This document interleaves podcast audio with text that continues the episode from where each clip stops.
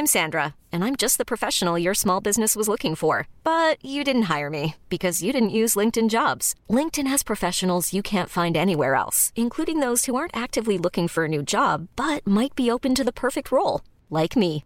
In a given month, over 70% of LinkedIn users don't visit other leading job sites. So if you're not looking on LinkedIn, you'll miss out on great candidates like Sandra. Start hiring professionals like a professional. Post your free job on linkedin.com/achieve today. Las claves del mundo. El contexto internacional en Podcast OM.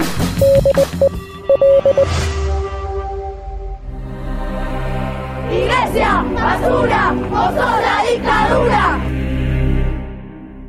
Bienvenidos a otro episodio de Las Claves del Mundo. Los saludamos con mucho gusto eh, Víctor Hugo Rico y mi compañero Jair Soto. Acompáñenos en esta nueva emisión que va a tratar de un tema muy polémico que es la relación entre política y religión en la actualidad, sobre todo cómo ciertos grupos religiosos están acaparando los liderazgos políticos en, en, Latinoamérica, pero también en Estados Unidos y en algunos casos hasta en Europa y en otros continentes y cómo están empezando a influir pues en las políticas de diferentes países. Tenemos tan fresco pues, lo que pasó en, Bolivia, como pues los grupos conservadores católicos se aliaron con los eh, líderes evangélicos, fue uno de las pautas para terminar con el gobierno de Evo Morales. Esto no es un fenómeno exclusivo de, de, Bolivia, es algo que está sucediendo en Brasil, por ejemplo, con Bolsonaro, en Estados Unidos con Donald Trump, inclusive en México con Andrés Manuel López Obrador, aunque en el caso de Andrés Manuel López Obrador, pues es un caso sui generis porque es un líder o un movimiento morena de izquierda, pero con un fuerte apoyo de ciertos liderazgos evangélicos y con un partido político claramente con posturas evangélicas, pues fueron de los que lo ayudaron a llegar al poder. Andrés Manuel López Obrador, presidente de México. Me van a criticar, pero lo voy a decir. Miren, ¿por qué eh, sacrificaron a Jesús Cristo? ¿Por qué lo espiaban y lo seguían? Por defender a los humildes, por defender a los pobres. Y eso se está replicando en muchas partes del mundo. Nuestra pregunta, lo que vamos a tratar de desentrañar en este episodio es qué es lo que está llevando a, a estos grupos ultraconservadores, evangélicos principalmente, a incursionar en el terreno político y por qué están teniendo tanto éxito, qué es lo que está ahorita pasando que está pues siendo un fenómeno en expansión en el mundo. Es una realidad que el aumento de, del apoyo de estas iglesias eh, evangélicas o neopentecostales va en aumento, principalmente en América Latina. Poco a poco se están este, metiendo al, al gobierno de varios países, eh, no solamente en cuestión de movilizaciones, ya hemos visto muchos eh, grupos que hacen marchas como grupos pro vida, por ejemplo, en varios países. Y no solo ya no basta con eso, sino que a través de los años ya se han estado infiltrando en los gobiernos e incluso han escalado a ser candidatos presidenciales, el caso más cercano y reciente es en Costa Rica, donde uno de los candidatos, el pastor Fabricio Alvarado, tuvo muy buena recepción, no ganó la elección, pero tuvo una buena recepción en el país. Y hay otros este, candidatos, por ejemplo, en, en Venezuela, en estas elecciones recientes eh, en el que hubo también un pastor, no tuvo de mucho electorado, pero aún así sabemos que ya están ahí infiltrándose para tener puestos políticos. Y, y sí, efectivamente como tú decías Víctor, nos preguntamos qué los ha llevado a meterse con los políticos, a meterse en los partidos y, es precisamente son las ideologías, ¿no? que hay detrás de estos partidos ultraconservadores que pueden llegar a coincidir en estas ideologías. Por ejemplo, algunos casos más cercanos son estas leyes de, de antiaborto o los matrimonios entre personas del mismo sexo, que son eh, ideologías que prácticamente todo este tiempo han estado congeniando. Y aparte, en las evangélicas, estas iglesias que han sido consideradas como protestantes también y que a la vez estas iglesias son como enemigas de los cristianos, de los católicos, en algunos países que tú ya nos explicarás más adelante, Víctor, han llegado a ver como estos convenios entre los católicos más conservadores junto con estas iglesias evangélicas. Digamos que las menciones a Dios se están multiplicando en la política mundial. El grito de guerra más reciente fue La Biblia vuelve a Palacio, declaró Janine Añez cuando entraron al Palacio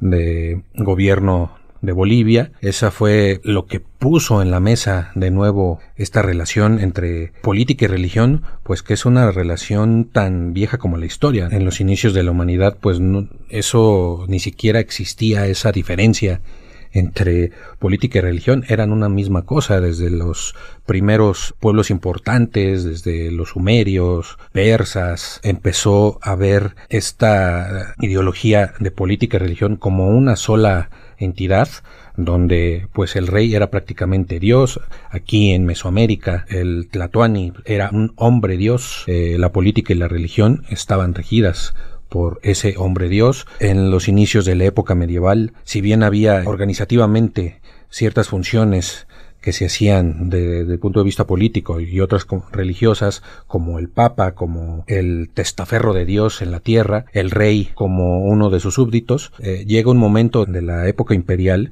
pues de que el rey se equipara como con Dios, ¿no? El rey, el, en la época medieval, a los reyes, según la tradición, los pone el mismo Dios. Ya no es una designación de los hombres, ¿no? Esta es la forma en que se justifica el poder de los reyes.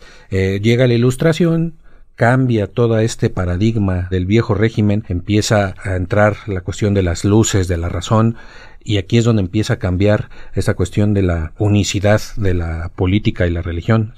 Ahí se empieza a ver una separación y que es algo que se empiezan a tomar en todas las constituciones, en la, con la Revolución Francesa, con las constituciones que se empiezan a, forjar en, pues prácticamente en todas las, las democracias liberales, pues ya se ve claramente la diferencia entre el poder religioso y el poder político. El poder religioso sale del gobierno, sale del Estado, ¿no? Entonces, eh, no estamos con esto queriendo decir que ahorita hay un movimiento de involución que puede terminar en eso, pero sí digamos que en estas cuestiones de democracia liberal y Estado laico llama la atención y es peligroso el regreso con este poder tan grande pues de estos grupos eh, religiosos, en este caso evangélicos, sobre todo por sus agendas políticas, ¿no? Que, que ya mencionabas. Entonces, pues eh, Aparte de Bolivia, ¿cuáles son los otros casos emblemáticos? Brasil, con Bolsonaro, el, abiertamente desde antes de, su campaña, él fundó su precampaña política en los grupos conservadores, líderes conservadores lo apoyaron y, prácticamente eh, crearon un movimiento territorial fuertísimo que lo llevó al poder y que ahorita ya cuando Bolsonaro llega a la presidencia, se montó en un partido que ya existía, pero ahorita están, incluso está montando su propio partido con bases profundamente conservadoras que tienen que ver con, con esta ideología de los evangélicos, eh, contra toda la ideología de género, contra el marxismo cultural, contra todo lo que tenga que ver con aborto, contra los movimientos feministas, los matrimonios de, de parejas del mismo sexo. Es una, es un movimiento fuertísimo que el año pasado pues lo inaugura Brasil.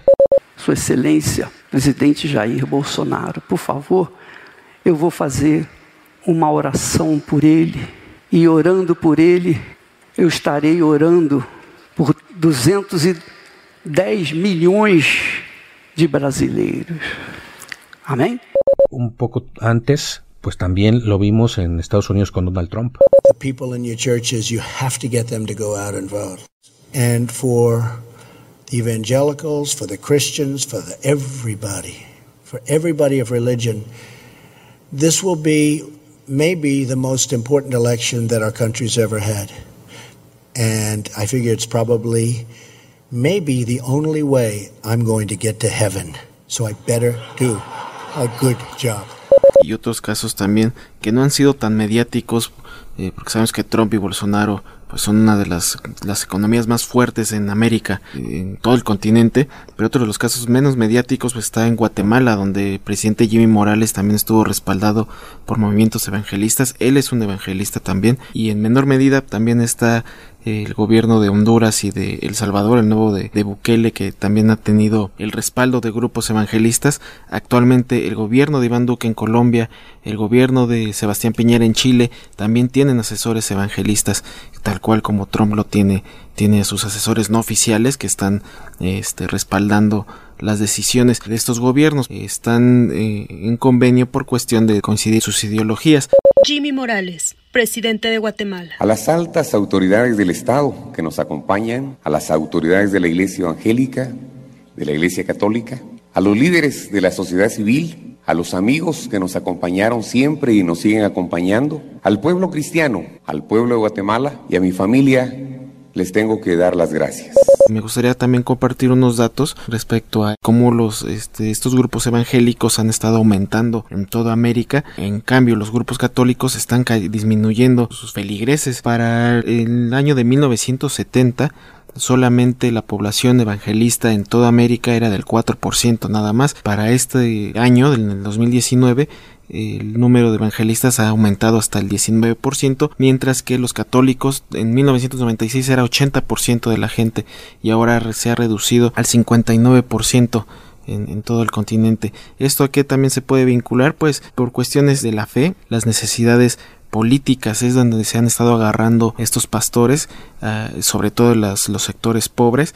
Eh, eh, sabemos que América Latina en general son países pobres y es donde prácticamente nos están agarrando ahí los pastores para ejercer su mensaje. Sabemos que los pastores tienen una oratoria muy desarrollada para atraer a la gente, esencialmente estos eh, sectores pobres y que se enfocan en ellos porque están viviendo una desesperanza política, no están viendo que igual votaban por cierto grupo, los decepciona y ya no saben a quién recurrir, y quien les puede endulzar el oído es con quien van a apoyar y van a seguir sus intereses y hay que saber que para algunos grupos evangelistas los feligreses pueden significar votantes. Matizar que el aumento de, los grupos evangelistas pues es inversamente proporcional a la crisis que está viviendo actualmente la Iglesia Católica. No solo una cuestión política, sino también, lo mencionaba muy bien, una cuestión de fe y una cuestión social muy fuerte.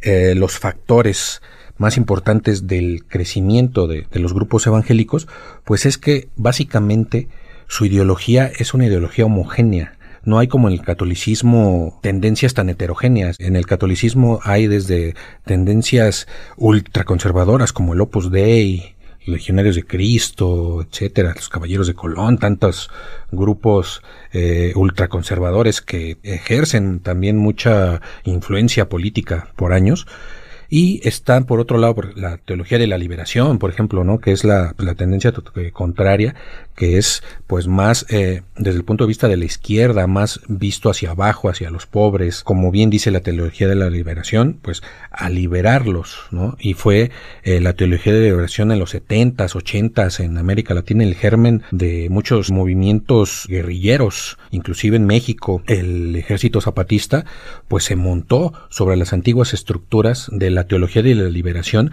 que habían llevado a los pueblos de Chiapas, los obispos y los curas, los catequistas que estaban en esa época allá, que empezaron a organizar a los pueblos en esa estructura católica ya bien organizada fue donde llegó el STLN y paradójicamente es donde ahorita el STLN quien más le disputa el control territorial ni siquiera es el gobierno ni siquiera son los eh, otros grupos políticos sino son los evangélicos. Los evangélicos están creciendo por ejemplo en Chiapas a una velocidad enorme y, y son los que les están disputando a, el poder al zapatismo ¿no?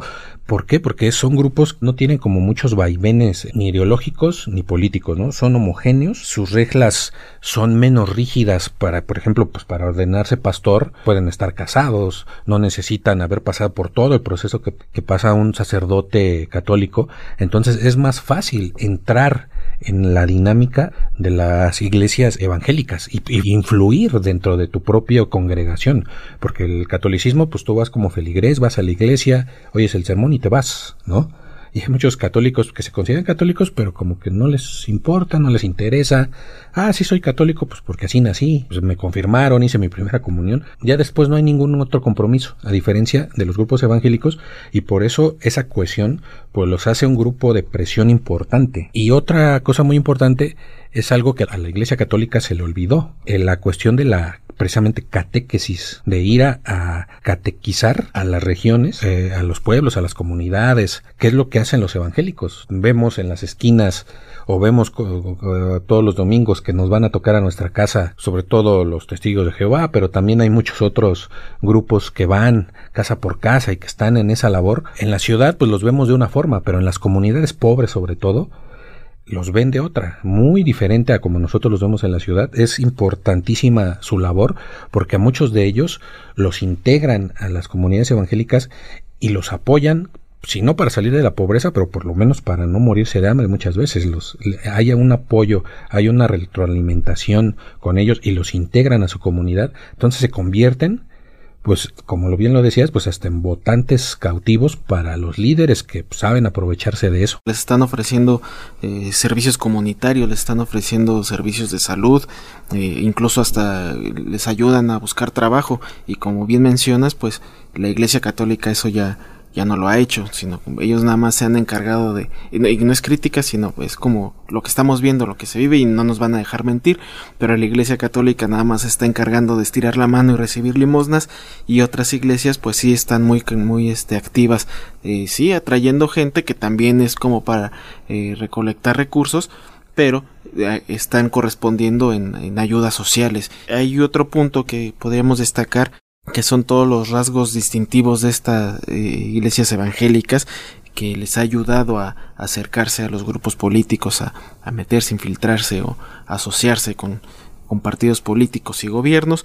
Son cuatro puntos que, este, que vamos a, desglosar poquito. El primer punto es las posturas ultraconservadoras que coinciden, ya lo habíamos mencionado.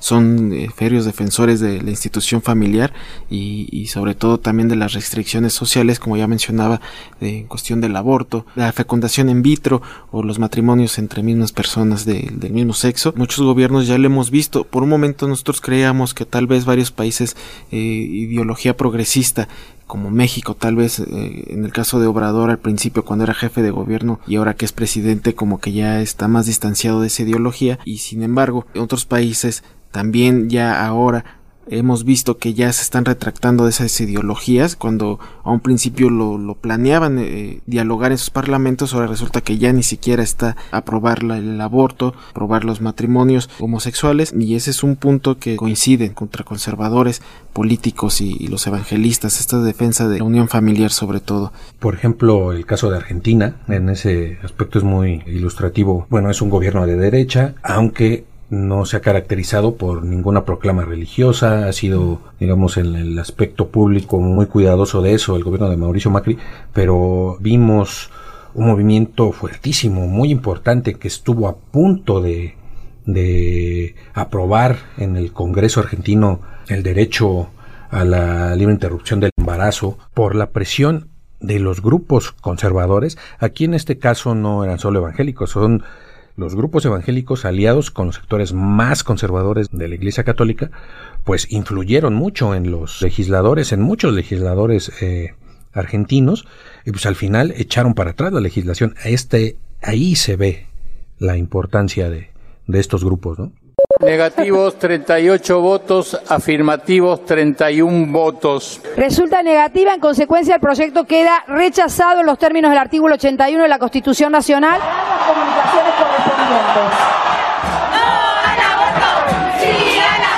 El segundo punto es de que muchos de estos grupos son eh, abiertos defensores del consumismo y el neoliberalismo y, yo creo que aquí el que más encaja es precisamente Brasil con Jair Bolsonaro que ha sido totalmente su ideología es de explotar los recursos naturales de Brasil de abrirse al, libre mercado y es que ¿por qué fomentan este libre comercio?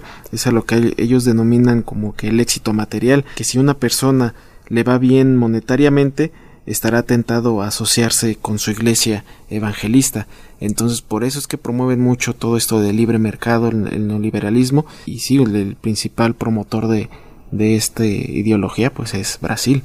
En ese aspecto pues esto también tiene sus raíces históricas, que es la, la reforma protestante en Alemania con Lutero, luego en con Italo Calvino, o sea, desde ahí empiezan a cambiar estas bases eh, de la religión y la economía. Cuando vienen los primeros peregrinos a, Norteamérica, cuando se fundan las 13 colonias norteamericanas, pues esta es su, precisamente su ideología. La ética, diría el libro famoso de, de Max Weber, de este sociólogo británico de eh, la ética protestante y el espíritu del capitalismo, ¿no? Así se llama su libro y precisamente es eso, ¿no? Como la, como esta ética protestante, pues es un, fue uno de los motores del capitalismo, de la creación de la, de la burguesía, ¿no? Entonces, pues ahorita, digamos, no es algo nuevo, pero ahorita lo estamos viendo en su fase neoliberal. El tercer punto es la capacidad económica vinculada a la recolección de los aportes de sus feligreses. Esto pues sabemos que, que estas iglesias actualmente se han vuelto captadoras de ingresos multimillonarios. Desafortunadamente en la mayoría de los países pues estas iglesias pues no están reguladas, no, no pagan impuestos, los pastores no son auditados por el Estado, ni sus ingresos ni sus egresos, pero eh, quien ha dado cifras de los ingresos que ha mantenido son las iglesias evangélicas de Brasil. Prácticamente la potencia sudamericana de estas iglesias, Brasil ha sido gran exportador de esta iglesia. No sé, tal vez a ustedes les pueda llegar caso aquí en México. Pare de sufrir. Tiene su propio canal, está en televisión otros que en otros países tienen sus emisoras de radio y esto es muy fundamental porque este por ahí se pueden eh, comunicar y bueno estas expansiones pues ha permitido que haya más templos, más franquicias en todos los países y obviamente mayor recolección de dinero que a la postre eh, esta recolección puede ayudar para financiar campañas como lo fue en Estados Unidos que estos grupos han estado financiando a Trump y actualmente más del 75% lo siguen apoyando para esta eh, candidatura de, la, de su reelección. Sí, en el caso de Pare de Sufrir, es el grupo religioso más poderoso de, Brasil y como bien dices tiene una política de expansión eh, fuertísima, aquí ya está eh, en México con todo, es una realidad, aunque aquí ya entramos, en el caso de Pare Sufrir, ya en el territorio de las sectas. Es otro boleto que estamos preparando otro podcast próximamente sobre ese tema, que es un tema muy, muy aparte. El Pare de Sufrir, pues digamos que es uno, uno de los ejemplos, y en el caso de Donald Trump, los grupos eh, religiosos han estado desde siempre metidos en la política estadounidense, hay una separación entre iglesia y Estado en Estados Unidos. Eso no implica que la idea de Dios siempre esté presente en, en, la política de Estados Unidos, pues desde su billete, ¿no? In God We Trust, en Dios confiamos, o sea, es eh, indeleble la religión en la política estadounidense y en el caso de Donald Trump se hizo una base de líderes religiosos, de hecho actualmente el 61 ciento de los líderes evangelistas eh, de Estados Unidos apoyan a Trump, hablando de líderes, ¿no? Eh, apoyan a Trump y apoyan su, apoyan su elección y siguen apoyándolo para su reelección y esto es eh, la base que lo sostiene, ¿no? Independientemente de otros grupos, estos evangélicos no tienen ninguna intención de, de votar por otra tendencia que no sea Trump porque Trump pues les ha dado todo lo que quiere, ¿no? Incluso le han llamado el elegido, o sea, está llegando a tal punto la cuestión de esta implicación religiosa en las campañas políticas de Estados Unidos que incluso varios, un líder evangélico lo llamó a Donald Trump el elegido. Y tiene mucho que ver con una alianza que también hay, hay muy fuerte en Estados Unidos, que es la alianza entre los grupos evangélicos e Israel, el Estado de Israel y los grupos ultraconservadores eh, judíos en Estados Unidos y en Israel. Es un tema muy muy importante y muy interesante porque eh, es como es como en Latinoamérica la alianza de los evangélicos con los ultraconservadores católicos, en Estados Unidos es esta alianza entre evangélicos y los grupos pro-israelíes ultraderechistas que los eh, abandera Benjamín Netanyahu como primer ministro y, y cuál fue la digamos, como la evidencia más clara de esta alianza fue cuando Estados Unidos, Donald Trump, decide mover su embajada de Tel Aviv a Israel. Esta es una afrenta grandísima a todo el proceso de paz en Medio Oriente, al pueblo palestino, incluso Europa eh, estuvo en contra, la Unión Europea de esto, pero ¿quiénes fueron los primeros que aplaudieron esto?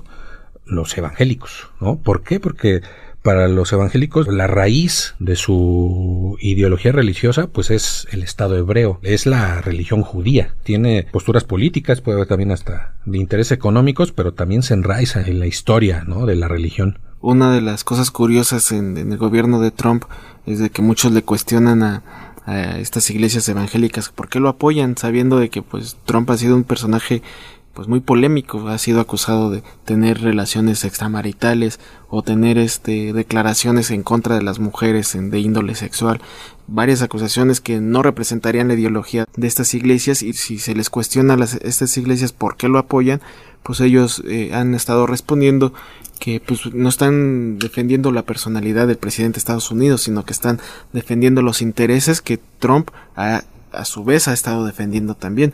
Eh, durante este gobierno de Trump les ha aprobado leyes que benefician a estas iglesias y es por eso que se mantiene la fidelidad y la van a seguir manteniendo para esta reelección a Trump. Presbyterian. Boy, that's down the middle of the road, folks, in all fairness. I mean, Seventh Day Adventist, I don't know about. Y por cuarto punto, ya bueno, ya había dado un, pequeño pincelazo en, en el punto anterior el cuarto punto de, estos rasgos distintivos de las iglesias evangélicas es el despliegue mediático a partir de sus canales de transmisión como la televisión, la radio y las redes sociales que se ha convertido en los canales para acercarse a los feligreses. Tal vez ahora que los jóvenes son quienes están más cerca de estos dispositivos móviles, pues ahora las redes sociales puede ser o se ha convertido en una fuente de captación de, de fieles y se ve reflejado también en los gobiernos, tanto Bolsonaro como Trump han tenido esta denominada tuitocracia. Por ejemplo, Bolsonaro hizo su campaña por redes sociales, no se presentó a, los debates con este Haddad, que era su rival político del PT y el candidato de Lula da Silva después de que fue encarcelado y pues hizo su campaña en redes sociales. Trump ha llevado a cabo todo su gobierno y a través de Twitter ha hecho declaraciones que han sacudido las políticas nacionales e incluso internacionales con tan solo un tuit, o sea, ya ni siquiera es llevo al Senado esta propuesta y ahí ya que levante, levante la polémica, no, sino desde un tuit ya se puede ejercer su, su, su, gobierno. Estos canales que este también de, de, radio y televisión que han dado mensaje y muchos políticos se han agarrado de esos canales para hacer campañas. Nos quedaría eh, cuáles son las consecuencias, las posibles consecuencias y lo que ya se está viendo pues de este fenómeno de esta tendencia muchos este incluso historiadores de la región eh, lo ven así que ya es una tendencia que está avanzando en, el mundo, en particular en Latinoamérica, en Estados Unidos, cuáles son los peligros o las eh, posibles consecuencias de esta irrupción de grupos evangélicos en el poder. Los investigadores, en primer lugar, pues ven el riesgo de el surgimiento de una atmósfera de intolerancia contra otras religiones. Lo vimos en Bolivia muy claramente, eh, Janine Añez, como pues hablaba despectivamente de las tradiciones indígenas, ¿no? Como tradiciones satánicas. En Brasil hay una tendencia a satanizar, por ejemplo, las tradiciones de raíz africana. Hay una tendencia eh, que, pues, que raya entre el racismo, la xenofobia y las cuestiones culturales. Eso, digamos, hasta va más allá de, los evangélicos. Hay unas posturas donde ya la religión y el nacionalismo están peligrosamente vinculándose en, en todo el mundo.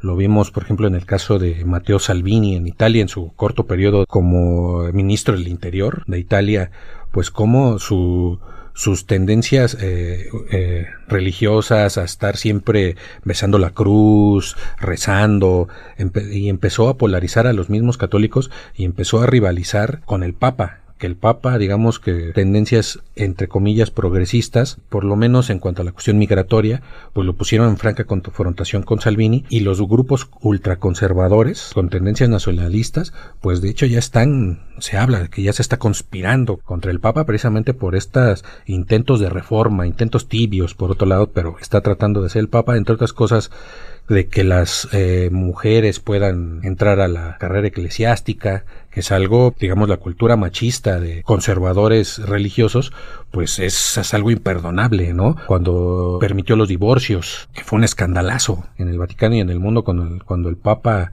pues, aprobó de que se permitía el divorcio, hasta en otras religiones que no son cristianas, por ejemplo, en el mundo musulmán está el caso de Turquía con Recep Tayyip Erdogan, que Turquía hasta hace unos años era una, un gobierno, ya tiene mucho tiempo que vive en democracia Turquía y había una cierta libertad de culto, era es un estado laico. Erdogan está metiendo un estado ultraconservador con una así eh, su tendencia nacionalista la está asociando a su religión, a la rama que practica de, del Islam y eso lo está queriendo imprimir en todos los aspectos de la vida de, de Turquía.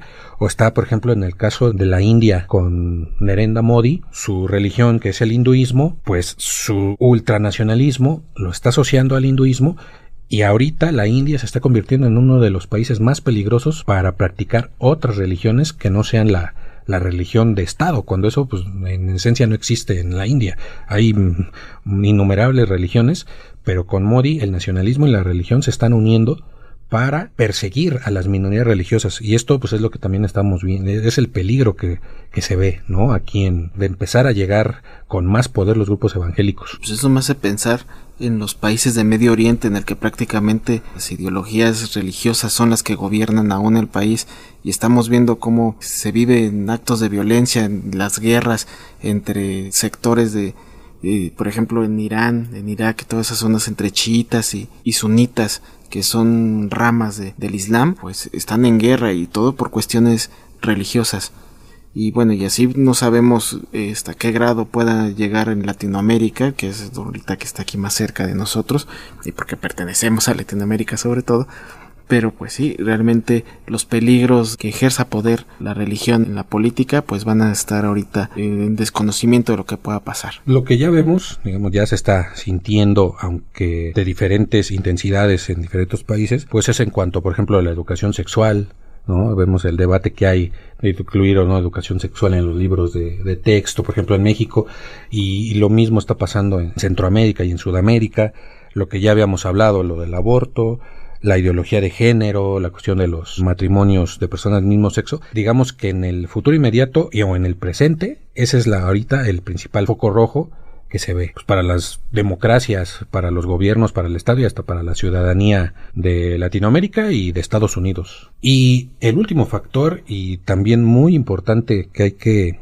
que hay que ver en toda esta cuestión de, de la religión y el, y el estado del poder, pues es la, los escándalos de pederastia. Es una epidemia realmente que se destapó en todo el mundo, en particular en el caso de, de Latinoamérica, pues aquí lo vimos con, con el caso del padre Marcial Maciel, poderosísimo jefe de, de, los legionarios de Cristo, que ejercía un poder y que tenía influencias con muchos grupos de poder, con muchos grupos políticos. Desde el cura más de a pie de la parroquia que menos uno se imagina, hay acusaciones de, de pederastia por todos lados, de abusos sexuales de niños, que son escondidos por la iglesia, ¿no? En este caso la iglesia católica. Alberto Atié, ex sacerdote. No bastan las buenas palabras no bastan las acciones que ha tomado el Papa, algunas de ellas son totalmente contradictorias con sus dichos de no tolerancia a la realidad de la pederastia. En Estados Unidos también se están dando, hay muchos casos de, de sacerdotes y de incluso obispos que ya están siendo expulsados, están siendo perseguidos, pero es apenas la punta del iceberg, ¿no? De, se supo en Boston de los cientos y cientos de, de menores que fueron eh, eh, abusado sexualmente en una diócesis, pero también se sabe de en Texas una, una iglesia bautista, también los pastores están acusados de abusos sexuales de menores, ¿no? Entonces, esto va para todos lados y es algo importantísimo que al amparo de la impunidad por su cercanía con el poder en muchos casos, el poder eclesiástico, pero también el poder político, sigue la impunidad en la mayoría de los casos. Y pues sí, es un, tema demasiado polémico, el fusionar dos de los temas que siempre puede generar pleitos en una sobremesa, hablar política y religión y luego juntarlos, pues sí, es un tema muy, muy, muy polémico y pues desafortunadamente una vez más el tiempo nos come y nosotros les agradecemos, gracias Víctor, una vez más por este episodio. Y pues ya saben dónde encontrar las claves del mundo en todas las plataformas de podcast como Spotify, como Google Podcast y Apple Podcast. Síganos y escuchen todos nuestros podcasts anteriores.